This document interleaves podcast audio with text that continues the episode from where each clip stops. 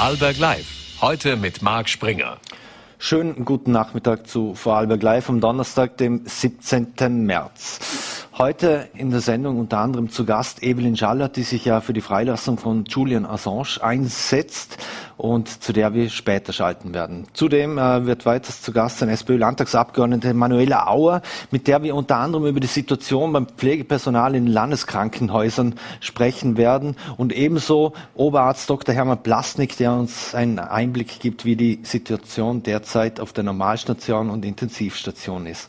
Doch wir wollen mit einem anderen Thema beginnen und zwar es geht um den Mord in Lustenau, der ja ganz Vorarlberg erschüttert hat und ein Kollege, der dort schon sehr lange recherchiert oder äh, seit Beginn und sehr intensiv recherchiert ist vor allem Kollege Klaus Hemmerle, den ich jetzt im Studio begrüßen darf. Vielen Dank für den Besuch, Klaus. Schönen Abend, guten, guten Tag, Marc.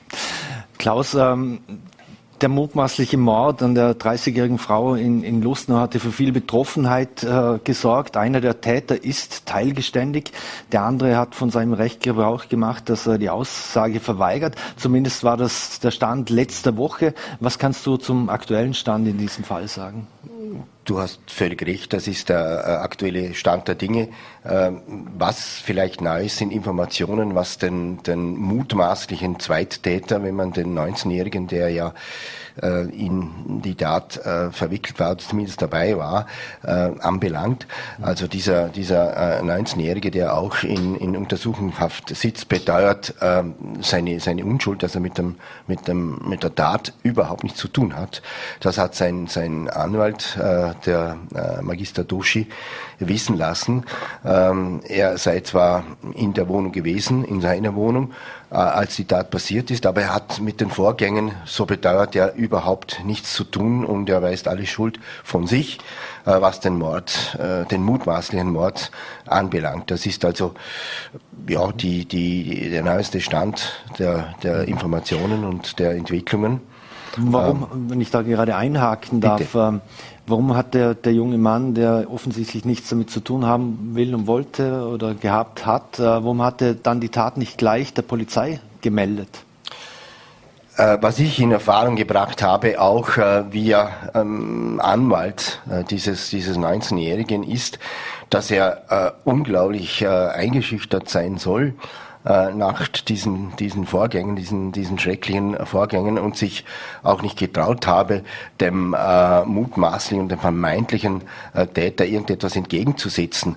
Und äh, bei den Aktivitäten, was die Wegschaffung der Leiche anbelangt, äh, am Anfang auch mitgewirkt haben soll, weil er sich un unglaublich unter Druck, Druck gefühlt hat, sich dann aber später äh, von diesen von diesen Handlungen entfernt hat und äh, auch nichts zu tun haben will mit der letztendlichen Ablegung der Leiche in diesem Riedstück.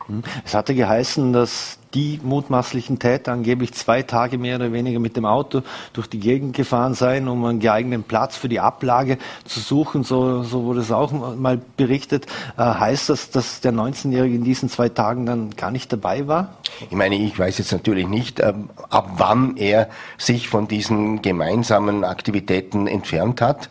Äh, äh Tatsache ist, Tatsache der der Aussagen, ob sie dann stimmen oder nicht, kann ich von hier aus natürlich nicht beurteilen, ist, dass er äh, also am, am, am Schluss oder, oder die meiste Zeit dieser, dieser Wegschaffung der Leiche bis zur äh, letztlichen Ablegung im, im besagten Liedstück nicht dabei äh, gewesen äh, sein will.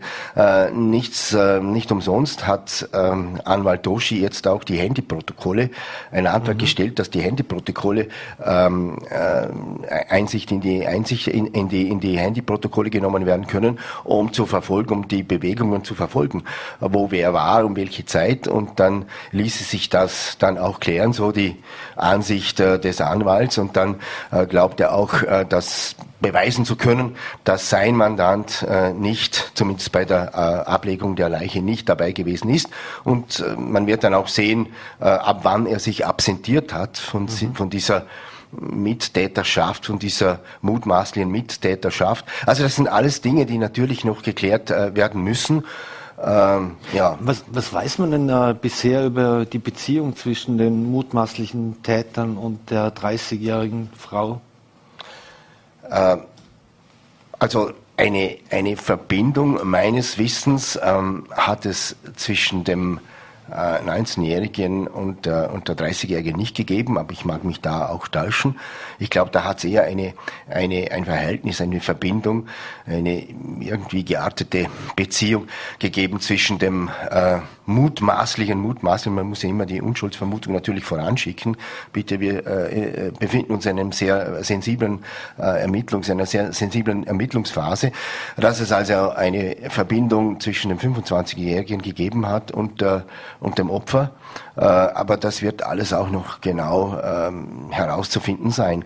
Ähm, was man auch schon herausgefunden hat, offensichtlich, ich beziehe mich da wieder auf die, auf die Aussagen des, des, des Anwalts des 19-Jährigen, äh, des Magister Doshi, äh, dass der Abend, dieser gemeinsame Abend, der dann so fatal und so schrecklich geendet hat, dass der in Fußach begonnen hat, in der Wohnung einer, einer dritten Person, wenn man so will. Und äh, laut Aussage des, des, des 19-Jährigen äh, wurden sie dann von diesem Gastgeber weggeschickt, weil der müde war und haben sich dann zu dritt eben verfügt in diese Wohnung des 19-Jährigen nach Lustenau, wo dann diese schrecklichen Dinge ihren Lauf genommen haben mit diesem furchtbaren Ende. Mhm. Es hat geheißen oder es wurde gemutmaßt auch, äh, dass es irgendwelche Kontakte ins Drogenmilieu gab, in die Drogenszene. Gibt es dafür bisher bestätigte Hinweise oder Ermittlungsergebnisse? Das ist nicht ganz von der Hand zu weisen. Äh, Ermittlungsergebnisse, klare Ermittlungsergebnisse ähm, ja, müsste man natürlich von der Polizei erfahren. Die hält sich äh, sehr, sehr bedeckt und äh, da kommt eigentlich, eigentlich fast gar nichts raus, was natürlich auch äh, Spekulationen und, und, und Gerüchten und Fantasien äh, aus dem Boden sprießen lässt. Vielleicht wäre es da ein bisschen besser, ein bisschen eine, ein bisschen eine, eine offensivere Informationspolitik äh, zu führen, weil da kriegt man überhaupt nichts äh, und, und die, ich sag, der Grad der Beleidigung ist schnell erreicht da, wenn halt recherchiert wird. Mhm. Ähm, aber bitte, das möchte ich jetzt dahingestellt lassen. Ähm, mir äh, wurden Informationen zugetragen äh, über den 19-Jährigen, über den 25-Jährigen weiß ich gar nichts, dass der irgendwann äh, sehr wohl ähm, mit der Drogenszene in irgendeiner Form in Kontakt gekommen ist. Ähm, wie stark, wie ausgeprägt das war, äh, das kann ich nicht beurteilen, aber das scheint so äh, gewesen zu sein weil äh, er stammt aus einer sehr angesehenen, rechtschaffenen Familie, wenn man diesen bürgerlichen Ausdruck verwenden will, und soll dann irgendwann einmal von zu Hause ausgezogen sein und eben diese Wohnung bezogen haben, wo diese, diese schreckliche Tat oder diese schrecklichen Vorgänge dann passiert sind. Mhm. Musst ja sehr viel auch im Umfeld äh, etc. recherchieren. Von der Polizei selber gibt es ja äh, sehr wenig Hinweise. Jetzt ist das ja nicht der erste Mordfall, äh, wo du in Kontakt äh, gekommen bist und recherchiert hast. Äh, wie ist es denn, wenn man mit Freunden und Familien und Ähnliches in Kontakt treten muss und, und dort recherchieren? Ich habe in der Tat, obwohl ich nicht, ich sage, der klassische ähm, Verbrechensreporter bin, ähm, bin ich, ja, haben sich Dinge, haben sich einfach, hat es sich ergeben, dass ich mit den einen oder anderen Fällen in Kontakt gekommen bin. Das sind sehr auch für einen Journalisten, äh, der natürlich das Emotionale von dem Analytischen trennen muss, eh klar, äh, sehr bewegende äh, Momente. Ich, ich kann mich erinnern an den, an den Mordfall in, in, in Frastanz, wo wir auch mit der Familie durch mal hilft, wo ich ja Vizeobmann bin und wir auch bei solchen äh, Ereignissen helfen, wenn wir helfen können, Angehörige unterstützen mit verschiedensten ähm, Hilfsmaßnahmen, bin ich in Kontakt gekommen. Das sind sehr bewegende, sehr, sehr bewegende Momente, äh, wo man sich ein bisschen in, hineinfühlen kann mhm. in, in, in, das, äh, in das schreckliche Leid, das diese Menschen erfahren. Ich muss auch sagen, dass ein, ein sehr guter Bekannter von mir, äh, dessen Sohn getötet wurde, äh, einen, einen engeren Bezug zu der ganzen Geschichte hatte. Das sind, das sind schon, schon ähm, harte Dinge auch zu verkraften, muss ich ehrlich zugeben.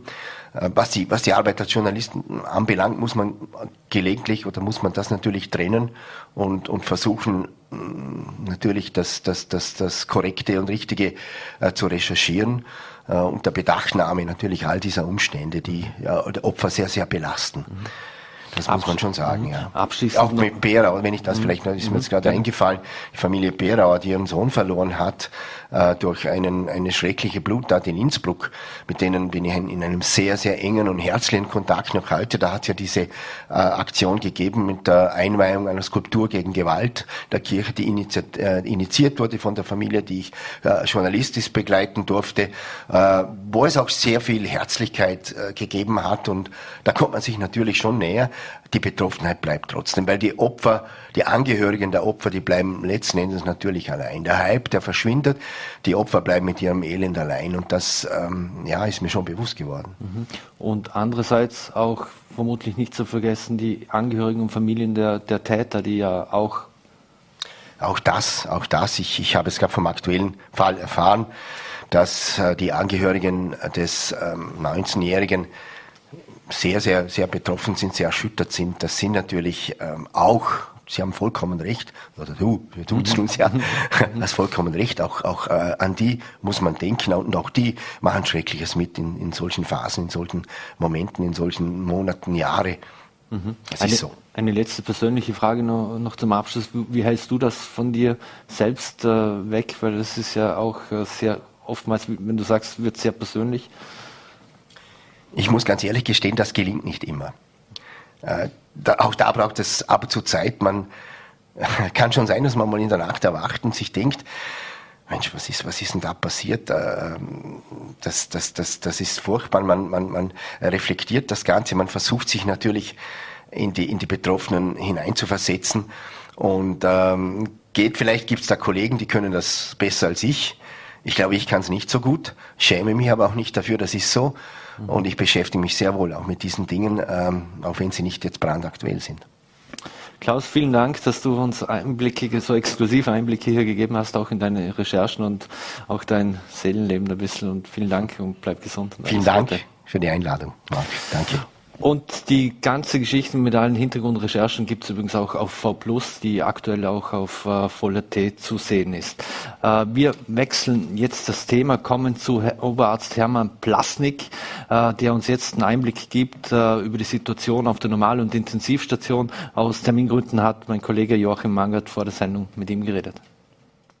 Herzlich willkommen, Herr äh, Dr. Blasnik, ähm, heute in Ihrer Funktion als Funktionär von der Ärztekammer. Ähm, erstmal vielen Dank, dass Sie sich Zeit nehmen für ein kurzes Interview. Grüß Gott von meiner Seite und danke für die Einladung.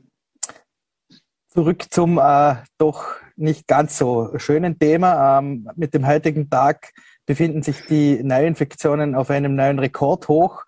Ähm, wie beurteilen Sie äh, jetzt gerade in Anbetracht der Öffnungsschritte auch die Situation an den heimischen Krankenhäusern? Wie wirkt sich das auch aus? Ja, man hat ja schon einiges medial kommuniziert da die letzten Tage. Was wir natürlich sehen, ist jetzt einen interessanten Anstieg der Corona-bedingten Abwesenheiten vom, vom Personal. Betrifft alle Berufsgruppen in den Spitälern, Ärztinnen, die Pflege, und auch andere Dienste.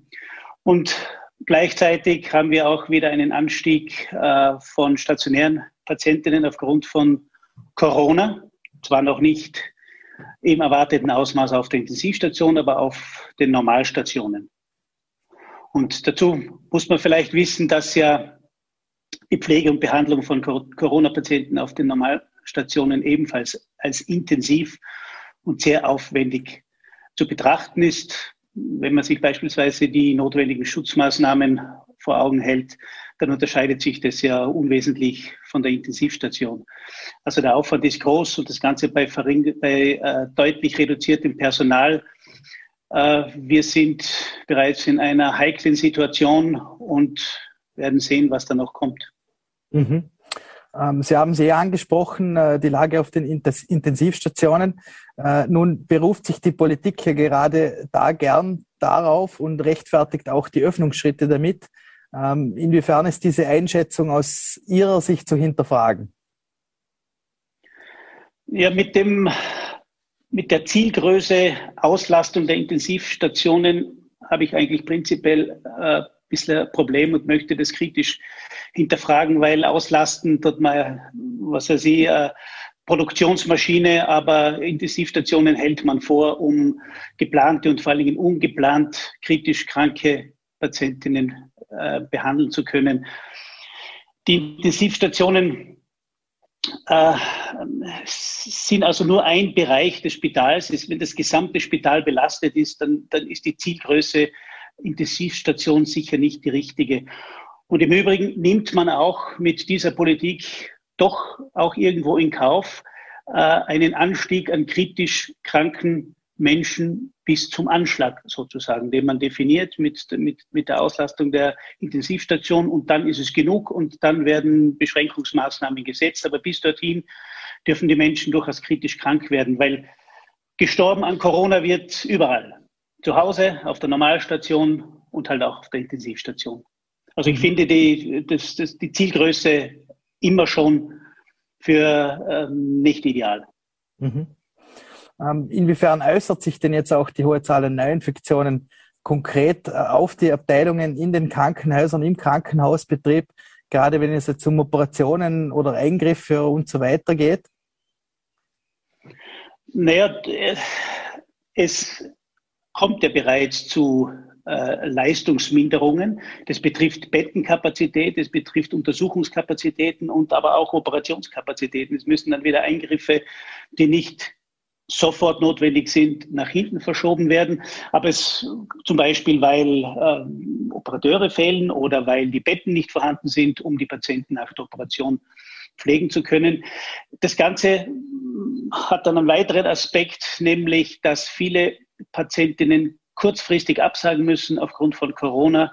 Jetzt muss man diese, diese OP-Slots, diese geplanten versuchen aufzufüllen, damit man wenigstens irgendwas abarbeiten kann in diesen geplanten Zeiten. Das erhöht den Organisationsaufwand insgesamt deutlich. Ist eine, eine zusätzliche Belastung. Mhm. Ähm, wie stehen Sie zu den gestern angekündigten Lockerungen in Bezug auf Teststrategie und sogar einer Forderung nach dem Wegfall von Absonderungen von Personen, die mit Infizierten in Kontakt waren? Ja, irgendwie kann ich mich dem Eindruck nicht verwehren, dass die Politik jetzt äh, vor diesem Virus kapituliert, weil jetzt werden da ähm, Maßnahmen die man jetzt seit zwei Jahren sich erarbeitet hat, von heute auf morgen über Bord geworfen. Und äh, irgendwie ist das eher eine beunruhigende Entwicklung, die jetzt da genommen wird. Ich weiß auch nicht, warum das jetzt so schnell kommt. Ein Vorreiterland war zum Beispiel Dänemark. Die sind uns diesbezüglich um einige Wochen voraus. Aber bekanntermaßen hat die dänische Bevölkerung eine deutlich bessere Immunität als wir. Und an Dänemark zum Beispiel kann man sehen, wie die Infektionen, die Infektionen dramatisch angestiegen sind, ebenso stark angestiegen die Krankenhausaufenthalte. Die Todeszahlen sind deutlich niedrig geblieben und das hängt natürlich mit der Immunität in der dänischen Bevölkerung zusammen. Ähm, da sprechen Sie auch an, dass Dänemark eine relativ hohe Impfquote hat, äh, hohe Immunität aufweist, die Bevölkerung. Ähm, gerade die Impfung rückt aber jetzt in Anbetracht der galoppierenden Neuinfektionen äh, in schlechtes Licht. Wieso ist aber gerade diese Fehleinschätzung, äh, wieso ist gerade das eine Fehl, Fehleinschätzung und wieso sollte man sich gerade auch vielleicht im Hinblick auf einen Herbst, wo es äh, wieder erneut zu einer schwerwiegenderen Welle kommen könnte, impfen lassen? Ja, weil es einfach darum geht, äh, ausreichend Immunität gegen dieses SARS-CoV-Virus zu haben. Das geht nicht ohne Impfungen.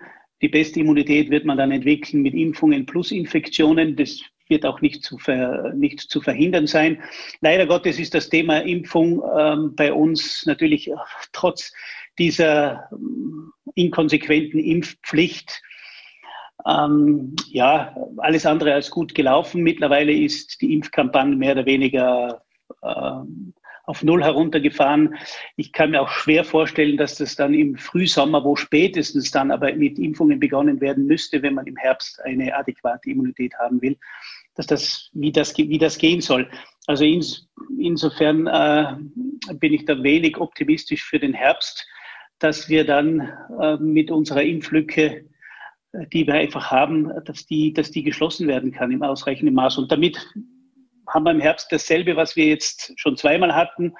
und die ganze Situation wird verlängert. Ja, das Gesundheitspersonal ist sehr, sehr strapaziert, überstrapaziert. Es ist müde und die Ausnahmesituation ist jetzt irgendwie zum Dauerzustand geworden und es ist keine Ende in Sicht. Mhm. Ähm, da finden Sie doch sehr deutliche Worte. Vielleicht abschließend noch. Ähm, Sie haben gesagt, dass die Politik kapituliert vor dem Virus, äh, auch wenn Sie diese Impfkampagne oder diese Impfmüdigkeit ansprechen. Ähm, was erwarten Sie sich denn gerade auch von Seiten des müden Krankenhauspersonals von einer Politik? Ja, dass man, äh, dass man, das, dass man die Belastung des Personals in den Krankenhäusern ernster nimmt. Wir haben schon das Gefühl, dass, dass unsere Belastung nicht so wirklich ernst genommen wird, weil wir, es, wir werden auch nicht gefragt, ob wir das für sinnvoll erachten oder nicht, was die Politik macht, sondern die Politik entscheidet. Jetzt hat man ja von den namhaften Experten gehört, dass diese Öffnungsentscheidungen jetzt ausschließlich politische und keine fachliche Entscheidungen waren. Also die Mitglieder der GECO-Kommission haben das ja auch deutlich kommuniziert, dass sie da nicht anwesend waren und auch nicht befragt wurden, die zu äh, diesen Beschlüssen geführt haben. Ja, jetzt ist es so, die Kommunikation ist äußerst verwirrend. Selbst ähm, Menschen wie wir, die im medizinischen Bereich seit Jahrzehnten tätig sind, haben langsam auch Schwierigkeiten, das Ganze überblicken zu können und, und einschätzen zu können. Den möchte ich mir mal recht herzlich für Ihre Zeit bedanken, Herr Dr. Blasnik, und trotz äh, trüber Aussichten äh, viel Kraft weiterhin wünschen, dass wir jetzt doch endlich diese Pandemie dann vielleicht auch mit einer verstärkten Impfkampagne und einer Politik, die äh, wieder vermehrt auf die Experten aus diesen Reihen hört, ähm, beenden können. Vielen Dank. Danke vielmals, danke für die Einladung. Wiedersehen. Und das Interview mit Oberarzt Dr. Hermann Blasnik hat voller TTV-Chefreporter Joachim Manga geführt. Und wir wollen das jetzt gerade zum Anlass nehmen äh, und ich freue mich, dass wir jetzt äh, live zugeschaltet bekommen, Manuela Auer von der SPÖ. Vielen Dank, Frau Auer, für die Zeit. Danke. Frau Auer, Sie haben jetzt das Interview mit äh, Oberarzt Dr. Hermann Blasnik auch gerade live äh, mitgehört. Er hat ja sehr deutliche Worte gefunden, was, äh, was die Belastung des Pflege- und medizinischen Personals in, in, den, in den Landeskrankenhäusern betrifft. Ähm, wie kann man oder warum wurde da trotzdem so geöffnet? Warum glauben Sie, ist die Regierung diesen Schritt gegangen? War das wirklich eine rein politische Aktion wieder einmal? Weil Ihr Parteikollege Michael Ludwig in Wien zeigte, dass es anders auch geht. Also ich habe überhaupt kein Verständnis dafür, dass es so erfolgt ist und wir haben es auch in verschiedensten Interviews gehört, dass die und der Oberarzt Herr Plasnik hat es eben gerade erwähnt, dass die Expertinnen der GECO-Kommission vor diesen vorschnellen Öffnungsschritten gewarnt haben.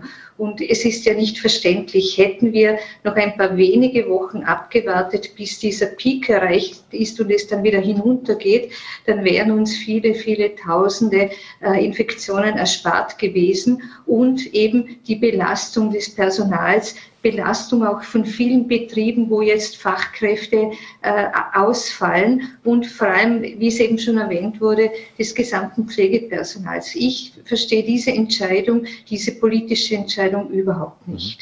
Mhm. Wird da Politik auf dem Rücken des äh, medizinischen Personals gemacht? Weil Dr. Plasnik hat ja auch gesagt, dass mit Ihnen hat im Prinzip niemand gesprochen. Also da wird nur von oben herab irgendwo entschieden. Ja, Leider wird mit, werden die Menschen nicht ernst genommen äh, und seit zwei Jahren arbeitet das Pflegepersonal am Limit. Und ich würde gerne nur ein paar, äh, ein paar Inhalte dazu noch einmal sagen. Wir haben bereits vor der Pandemie eine verschärfte Situation gehabt. Ich erinnere daran, dass damals es schon lange Wartezeiten für viele Operationen gab. Das hat ja eine Anfrage von uns ergeben, wie lange man ja schon auf Operationen warten muss, weil wir einen Ärztinnenmangel haben, weil wir zu wenig Pflegepersonal haben. Wir wissen ja, dass wir we zu wenig Personal haben. Jetzt kommt eine Pandemie, die diese ganze Situation noch verschärft. Und dann äh, wird wird hier nicht nachgefragt, wie ist denn die Belastungsgrenze? Wir haben es gehört, am Dienstag, am 15. März haben über 500 Kolleginnen und Kollegen in den Krankenhäusern gefehlt, krankheitsbedingt. Mhm. Und das geht jetzt seit zwei Jahren so, dass die Belastung an einer Grenze ist, die die Kolleginnen und Kollegen nicht mehr aushalten. Mhm. Ich habe mit den Betriebsrätinnen dort geredet. Es gab noch nie so viel Beratungen, weil äh, Mitarbeiterinnen kommen und sagen, äh, ich möchte versetzt werden, ich will nicht mehr in einer Corona-Station arbeiten oder äh, ich möchte zumindest eine Beratung, dass ich eventuell kündige oder wo kann ich mich sonst hinwenden. Also mhm. die Situation, die Belastungsgrenze ist erreicht und wir haben einen Fachkräftemangel besonders im Pflegebereich und es wird hier einfach zu wenig äh, auf diese Belastungsgrenze reagiert. Mhm. Jetzt ich muss auch sagen, ich muss auch zugeben, dass ich hier, äh, jetzt weiß ich nicht, wie viel er schon ausgemacht war, aber wir haben uns, ein Stück weit habe ich mich gefreut, dass ein Vorarlberger jetzt Gesundheitsminister ist. Mhm. Und er hat auch gesagt, er wird auf den Rat der Expertinnen hören. Nur hier hat er es offensichtlich nicht getan. Mhm wollte ich nämlich gerade fragen, äh, wie Sie denn die Rolle von Johannes Rauch in, in dieser Sache einschätzen, der ja ansonsten auch im Land durchaus immer Kante gezeigt hat, auch wenn es es äh, gegen den eigenen Koalitionspartner ging. Also genau hier hätte ich mir erwartet, dass man genau diesen Peak abwartet, bis die Zahlen hinuntergehen. Man vergisst eben, es, wie viele Faktoren es nach sich zieht. Auch die niedergelassenen Ärztinnen und Ärzte haben einfach die die äh, Ordinationen voll. Das, es, auch die Vorsorgemedizin kommt zu kurz. Wichtige Behandlungen, wir hören es immer wieder, äh, wichtige, notwendige Behandlungen werden nach hinten verschoben. Die Vorsorgemedizin, all das leidet darunter. Mhm. Und das ist hausgemacht. Diese frühe Öffnung äh, bringt viele Probleme mit sich. Mhm. Nach mehr als zwei Jahren Pandemie, wir haben in diesen zwei Jahren Pandemie, zuerst hat man sich an den Neuinfektionen orientiert, dann hat man sich an den Inzidenzen orientiert, dann hat man sich an, die, an der Auslastung äh, der Intensivstationen irgendwo äh, orientiert. Jetzt offensichtlich scheint man sich daran zu orientieren, dass viele Verläufe vermeintlich vermeintlich milder sind natürlich wie, wie in anderen Wellen, aber auch da hört man von Betroffenen zum Beispiel ganz unterschiedliches. Ähm, wann wird uns das auf den Kopf fallen, dass wir jetzt so, ich sage mal, ähm, so locker? Es fällt uns schon auf den Kopf. Also ich glaube, die Frage ist nicht wann, es fällt uns schon auf den Kopf. Sie hören doch von überall die Klagen von den Lehrerinnen und Lehrern, von den Kinderpädagoginnen in den Kinderbetreuungseinrichtungen. Die Betriebe äh, hören Sie klagen, wie viele Fachkräfte ausfallen. Sie hören das Pflegepersonal äh, klagen. Also ich kenne kaum eine Branche, die nicht klagt. Und ähm, also ich wir, wir haben auch im Landtag die Maßnahmen, die notwendig waren, immer mitgetragen. Aber ich glaube, da muss ich jetzt nicht besonders kritisch sein oder besonders negativ sein, aber dieses äh, Management ist dermaßen verheerend und die Kommunikation ist dermaßen verheerend und die, äh, die Vorgaben, die ändern sich so schlagartig und immer wieder auf zu, halb auf. Die Verordnungen, es kennt sich einfach niemand aus und selbst ich muss immer wieder nachlesen, was gilt wo, ab wann gilt es, wie gilt es und das ist unglaublich. Mhm. In, da kommt einfach niemand mehr mit. Mhm. In Fragen wie, der, wie die Impfpflicht oder ähnliches im Land hat man ja doch äh, sich immer dafür ausgesprochen. Jetzt in Wien ist es ja so, heute hat Bürgermeister Michael Ludwig äh, ja verkündet, als erstens mal werden Corona-Maßnahmen in Spitälern und Pflegeheimen verschärft. Es wird bei 2G bleiben, äh, Maskenpflicht auch im Handel und in Restaurants und Lokalen. Äh, wie erklären Sie sich das, dass der Landeshauptmann und die Landesregierung im Vorarlberg hier offensichtlich jetzt doch einen anderen Weg einschlägt und doch auch Dinge wie Quarantäne, äh, Quarantänen und ähnliches hinterfragt? Also da müssen Sie, ich glaube, da muss man schon den Landeshauptmann fragen. Aber eines ist klar, der Druck der Wirtschaft ist enorm groß. Nur ob das der Wirtschaft dient, wenn dann die Infektionen einfach viel mehr werden, äh, ich glaube, das ist ein Bumerang. Mhm. Ein bisschen eine langsamere Öffnung und äh, wir wissen, dass ja die Zahlen Richtung Frühling und Sommer abnehmen, mhm. glaube ich, wäre sinnvoller gewesen. Mhm. Was man ja auf Regierungsseite zumindest nicht ausspricht, ist, ähm, dass es eine Durchseuchung, dass man auf eine Durchseuchung hinarbeitet. Äh, ist es aus Ihrer Sicht das, was man jetzt offensichtlich tut und tun will, ohne dass man es offen ausspricht? Ähm, also soweit ich die Expertinnen verstanden habe, ich bin ja keine, wird es eine Durchseuchung nicht geben, weil die, die eine Delta-Variante hatten, haben Omikron bekommen. Und äh, wer weiß, wie die nächste Variante heißt. Also es ist eine Illusion zu glauben, äh, man steckt sich nicht mehr an, wenn man eine Infektion hatte. Das haben wir ja schon gelernt. Wir haben ganz viele, die es jetzt ein zweites Mal haben. Es gibt auch Menschen, die es schon ein drittes Mal haben. Also die Durchseuchung ist Illusion. Mhm. Müsste man, äh, die Impfkampagne gibt es ja praktisch nicht mehr, ähm, müsste man das, wenn schon auf Bundesebene eingeschlafen und heruntergefahren wurde, müsste man das wenigstens auf Landesebene dann äh, ordentlich aktivieren, dass man, dass man zumindest im Land hier äh, die Impfungen nach oben treiben? Ich warne zumindest davor, den Herbst zu verschlafen.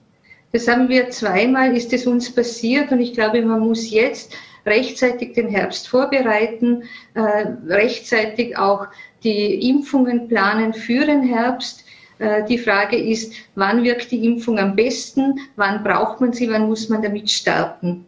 Mhm. Ich weiß zu wenig, äh, gibt es adaptierte Impfungen, aber ich glaube, dass man den Herbst einfach rechtzeitig planen muss mhm. und nicht jetzt einfach aufmachen muss und sagen, schauen wir, was kommt.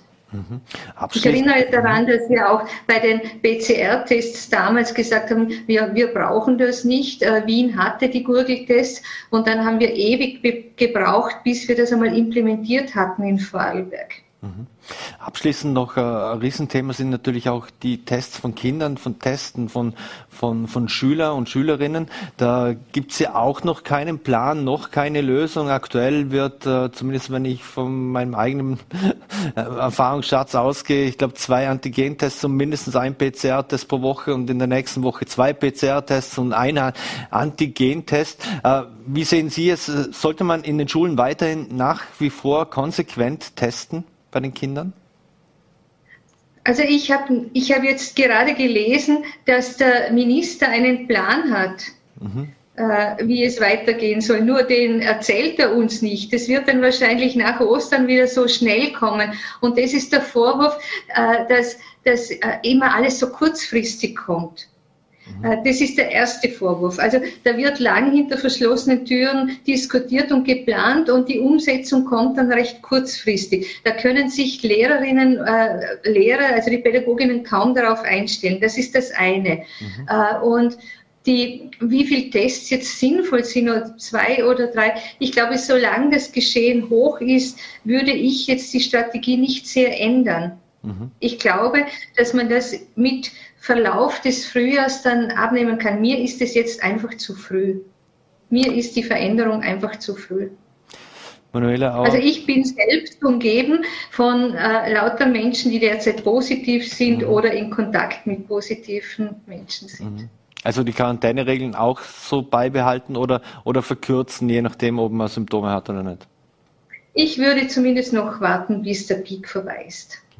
Dann lassen wir uns überraschen, äh, wie die Bundesregierung, wie mein Bildungsministerium oder sonst wo auch äh, darüber entscheiden wird in Zukunft, wie es dann wirklich weitergeht. Ich bedanke mich auf jeden Fall bei Ihnen für die, für die Zeit und äh, wünsche einen schönen Abend und vor allem bleiben Sie gesund.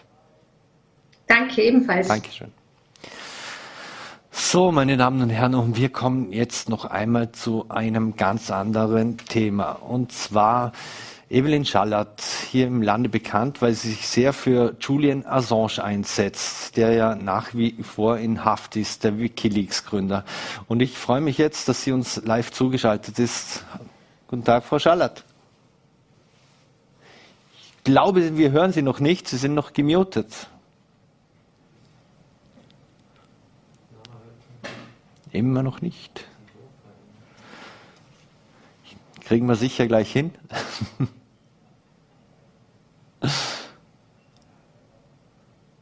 Sie sind leider noch gemutet. unten rechts irgendwo müsste ein Mikrofon sein und dann auf das klicken und dann sind Sie da.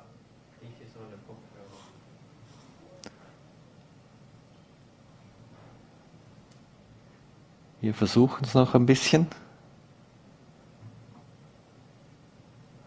Ansonsten Ich stelle Ihnen einfach die Frage und Sie nicken. Wir probieren es mal auf eine andere Art und Weise. Vielleicht auch einfach mal die, die Kopfhörer vielleicht mal kurz äh, ausstecken und dann geht's vielleicht. Hallo? Jetzt hören wir Sie. Perfekt. Ja, wunderbar. Wunderbar. Gut. Perfekt. Schönen Abend. Schönen, schönen Abend und vielen Dank, äh, dass Sie die, die Zeit genommen haben. Freut, freuen uns, dass es jetzt klappt. Äh, Frau Schallert, äh, ich habe es gesagt, Sie setzen sich ja sehr für Julian Assange ein. Jetzt hat es äh, eine Entscheidung gegeben, eine jüngste Entscheidung in, in der Causa Julian Assange und äh, die ihm die Berufung gegen seine Auslieferung in die USA verweigert wird. Äh, was bedeutet denn das jetzt für Julian Assange? Ja, also ganz kurz gesagt geht der Fall jetzt zur Innenministerin, der Britte Patel, und die wird es entscheiden jetzt. Aber um vielleicht noch mal einen groben Abriss zu geben, was eigentlich jetzt so der Stand der Dinge ist und wie das wie einzuordnen ist. Also der Julian Assange sitzt ja schon seit April 2019 in Belmarsh in London im Gefängnis, quasi in Isolationshaft. Und das ursprünglich wegen Verstoßes gegen die Kautionsauflagen. Normal geht dafür niemand ins Gefängnis, normal zahlt man da 250 Pfund. Und er wurde zu der Höchststrafe sechs Monate verurteilt und wurde nach Ablauf dieser sechs Monate einfach drin behalten. Weil zwischenzeitlich natürlich dieses Auslieferungsverfahren von den ähm, USA angestrebt worden ist. Mhm. So, ähm, daraufhin wurde in erster Instanz von der Bezirksrichterin äh, Vanessa Barretzer eigentlich die Auslieferung abgelehnt.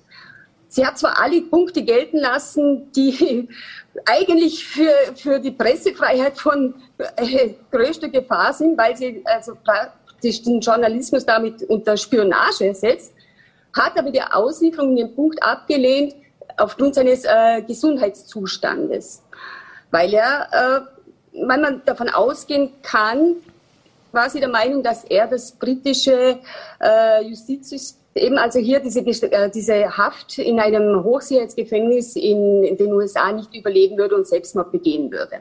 Mhm. Geht, was weiß man denn über seinen äh, physischen und psychischen äh, Zustand? Weil Sie haben ja selbst gesagt, er ist in Isolationshaft. Das bedeutet, wenn ich richtig informiert bin, da gibt es ja nur einmal am Tag ganz einen wenn er überhaupt kurz raus darf, um, um eine Runde irgendwo zu laufen, wenn ich richtig Also das bin. muss man, äh, muss man auch sagen. Also seine Lebensgefährtin hat ja schon die Möglichkeit, ihn zu besuchen unter ganz äh, sehr strengen äh, Auflagen, sehr kurze immer und das nicht regelmäßig. Ähm, aber grundsätzlich, wenn er eine Stunde am Tag aus seiner Zelle darf, dann werden die Gänge leergeräumt. Also es wird also penibel darauf geachtet, dass er keinen Kontakt zu anderen Insassen und so hat. Also es ist sehr, sehr harsch. Und man kann sich vorstellen, dass äh, so, wenn man seit drei Jahren fast in, in, in solchen Verhältnissen lebt, dass er sein psychisch und physisch nicht mehr gut gehen kann. Und er hat auch wegen, während der letzten ähm, Anhörung einen Schlaganfall, einen kleinen äh, Schlaganfall erlitten. Also er ist nicht in sehr guter Verfassung und je länger das sich da natürlich hinzieht und es ist natürlich dieser diese Verhandlung ist ja eigentlich schon die Bestrafung von ihm. Also das ist ja auch gewollt, dass das so in die Länge gezogen wird. Und mhm. ja, man muss hoffen, dass er nicht wirklich während der Haft Selbstmord begeht oder, oder an anderen Ursachen stirbt. Ja, mhm. aber um nochmal zurückzukommen, also die, die, die, äh, das Bezirksgericht hat es eigentlich in erster Instanz abgelehnt. Diese Entscheidung ist aber dann vom High Court wieder gekippt worden. Mhm. Das heißt, ja, und dann hatten die Anwälte, weil die, die US-Ankläger eigentlich einen Verfahrensfehler äh, gemacht haben, sie haben nämlich Zusicherung gemacht, dass er in diesem amerikanischen Gefängnis gut behandelt werden würde. Und diese Zusicherung haben sie aber erst nach dem ersten Instanz ein Urteil praktisch gegeben.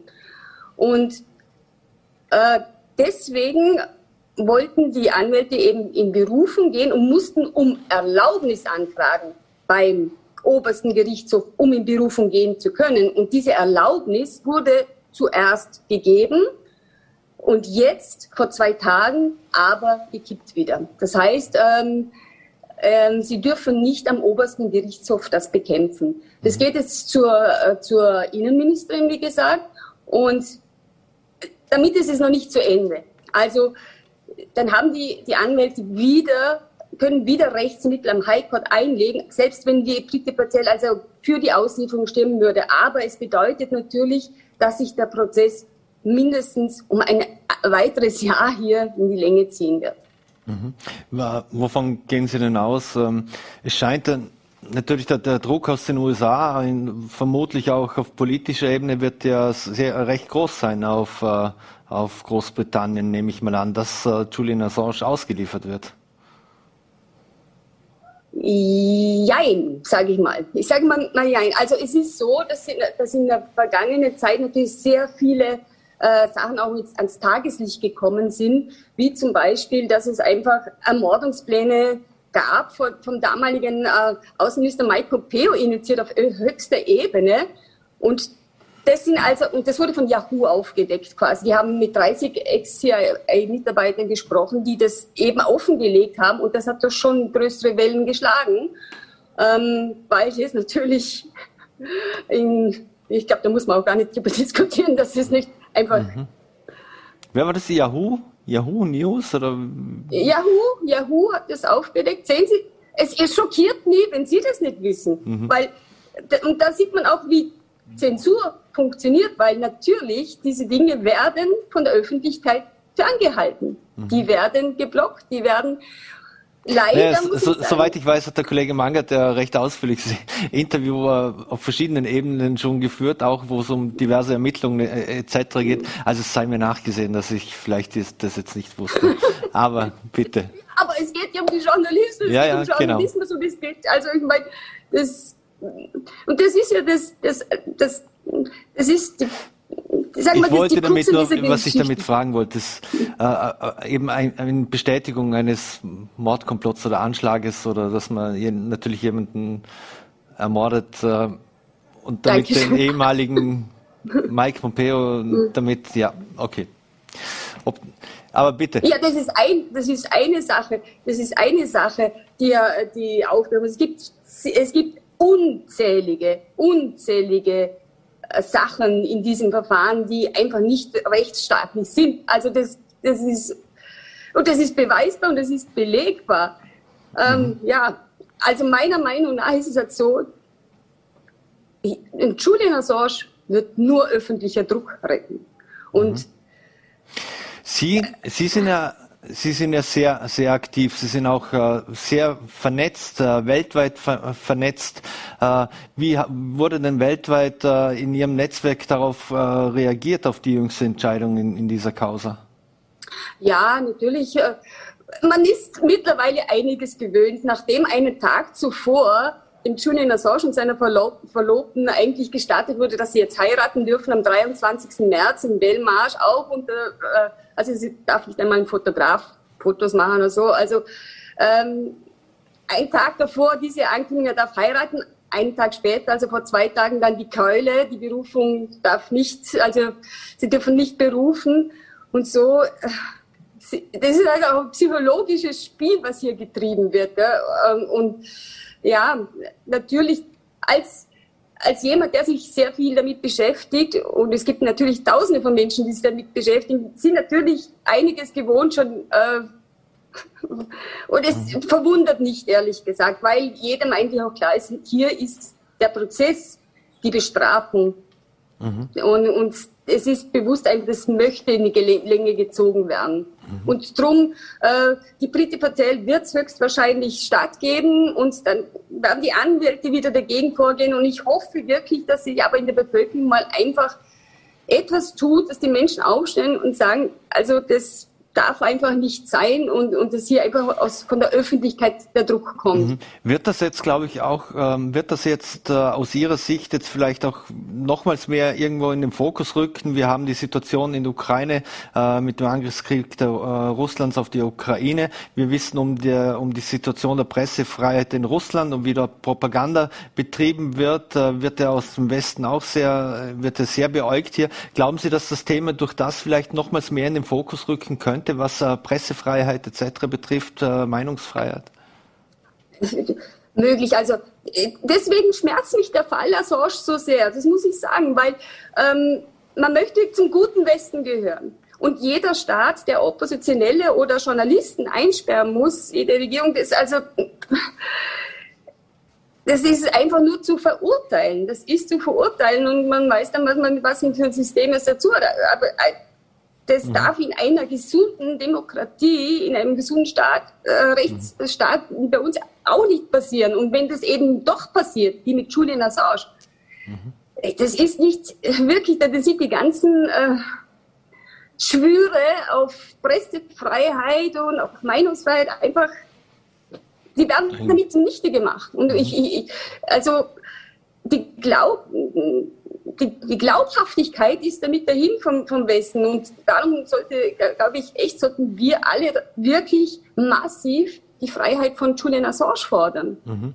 Eine letzte Frage noch. Äh, was bedeutet das für Sie? Sie war, sind und äh, sehr aktiv hier im Land, auch über, über die Landesgrenzen hinaus. Was für Schritte planen Sie, wenn es um die Freiheit für Julian Assange geht? Ja, wir haben jetzt auf den 23. April eine größere Demonstrationsveranstaltung in Brüssel geplant, äh, bei der viele namhafte Redner auch auftreten werden und auch Musikbands. Das ist einmal das Nächste. Äh, und für den Herbst ist noch einmal ein das ist noch nicht spruchreif, weil das, man erlebt immer wieder viele Sachen, muss ich sagen, in dieser ganzen Geschichte, was denn geht und nicht geht. Aber es ist nochmal in, in London ein Konzert geplant, ein großes.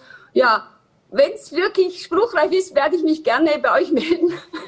Aber das sind einmal so, ich sag mal, das nächste ist mal diese, diese, diese ähm, Demonstrationsveranstaltung in Brüssel, quasi im Herzen eben von Europa hier. Und ich hoffe natürlich, dass viele daran teilnehmen werden, weil, wie noch einmal gesagt, ich kann es nur mit nochmal unterstreichen, Julian Assange wird nur durch öffentlichen Druck freikommen. Evelyn Jallat, vielen Dank, dass Sie sich die, die Zeit genommen haben für uns, für Vorarlberg Live. Wünschen Ihnen alles Gute, vor allem einen schönen Abend auch und uh, bleiben Sie gesund. Ebenso, Dankeschön. Danke. So, meine Damen und Herren, und das war's schon wieder mit Vorarlberg Live. Wir bedanken uns fürs Dabeisein, würden uns freuen, wenn Sie morgen wieder einschalten, VNRT, Voller T oder Ländle TV. Wünschen Ihnen einen schönen Abend und bleiben Sie gesund.